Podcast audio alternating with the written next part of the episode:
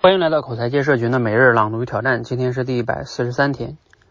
心理学家发现啊，当我们想要进行一项行为改变的时候，通常啊会经历五个情绪阶段。第一个阶段呢叫做盲目乐观阶段，这个阶段啊发生在我们想要追求某个目标的时候，这个时候啊我们满脑子想到的都是改变实现之后的场景，这让我们非常兴奋和激动。第二个阶段呢叫消极阶段，这个阶段的特点啊是。消极情绪逐渐取代了之前的乐观情绪，因为我们发现这件事情远比想象的难。这个过程中充满了困难和挑战，比如当我们接触了一个新的领域，或者做一件以前没有做过的事情，我们会有一种摸不着头脑的感觉，因为所有的东西啊都是新的，是自己不熟悉的，这就会导致认知超负荷，并让人产生极大的焦虑感。第三个阶段叫绝望阶段。随着挫败感和焦虑感的加强，我们会感觉越来越绝望，因为目标的实现啊似乎变得遥遥无期，而眼前的痛苦呢却是那么的真实和难以忍受。面对这种痛苦和绝望，最初的目标似乎变得没有那么重要了，之前的兴趣也完全消失了。这个时候啊，有一种方式能够快速的结束这种痛苦，那就是放弃。第四个阶段叫合理乐观阶段。很多人呢，在痛苦面前选择了放弃，但实际上呢，如果坚持下去，一段时间之后，我们就会对要做的这件事儿感到渐渐的熟悉起来。那些与目标相关的任务也会开始变得越来越简单。这个时候啊，我们的情绪会从之前的消极再次回到积极的状态，自己的信心呢也会不断加强。这个阶段啊，我们要做的就是继续坚持。第五个阶段呢，叫成功阶段。最后啊，我们终于成功的实现了自己的目标，我们也从中获得了极大的满足感和成就感。了解了这五个情绪阶段之后呢，我们就能更清楚的明白为什么是思维的重要性了。因为当我们身处消极和绝望阶段时，我们需要一个强大的理由来提供继续下去的动力。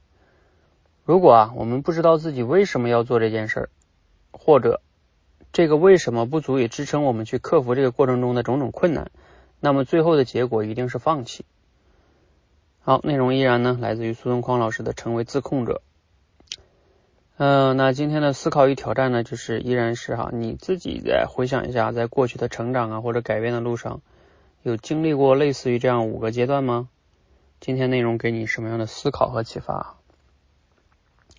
我觉得这五个阶段还是很多人应该都有体会吧，我自己也一样哈。最开始往往我们都是盲目乐观，然后中间这两个比较容易让我们放弃啊，消极跟绝望啊，然后这时候放弃就是最简单的啊。就像很多同学跟我们练口才也是这样的，嗯，为什么很多人去想要去学那种速成式的口才啊？因为那个速成式的它是这样的，五个阶段，直接从第一个阶段啊，我刚开始想要改变，所以呢非常乐观。然后呢，就希望能快速的达到这第四个阶段或者第五个阶段，是吧？直接就很乐观，然后就成功了，就把第二个阶段跟第三个阶段给跨过去了。我们期待的往往是这样的，但是呢，嗯，现实的情况往往就不是这样的。嗯，比如说你去学了一个什么几天的课程啊，或者说。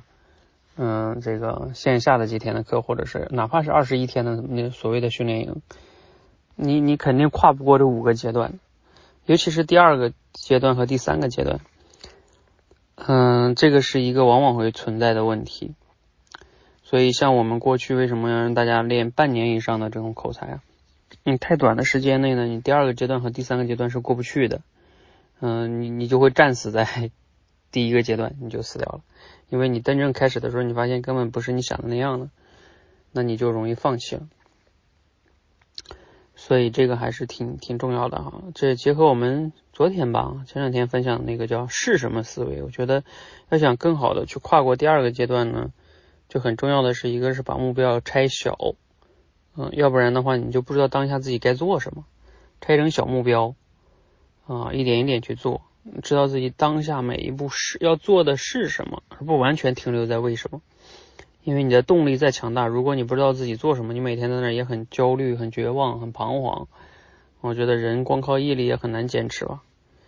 所以这个为什么跟是什么，在这个度过第二个阶段跟第三个阶段都是很重要的。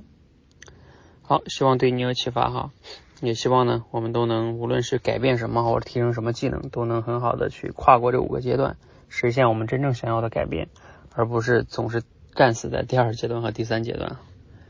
好，让我们一起每日朗读一挑战，持续的输入、思考、输出，口才会变得更好。谢谢。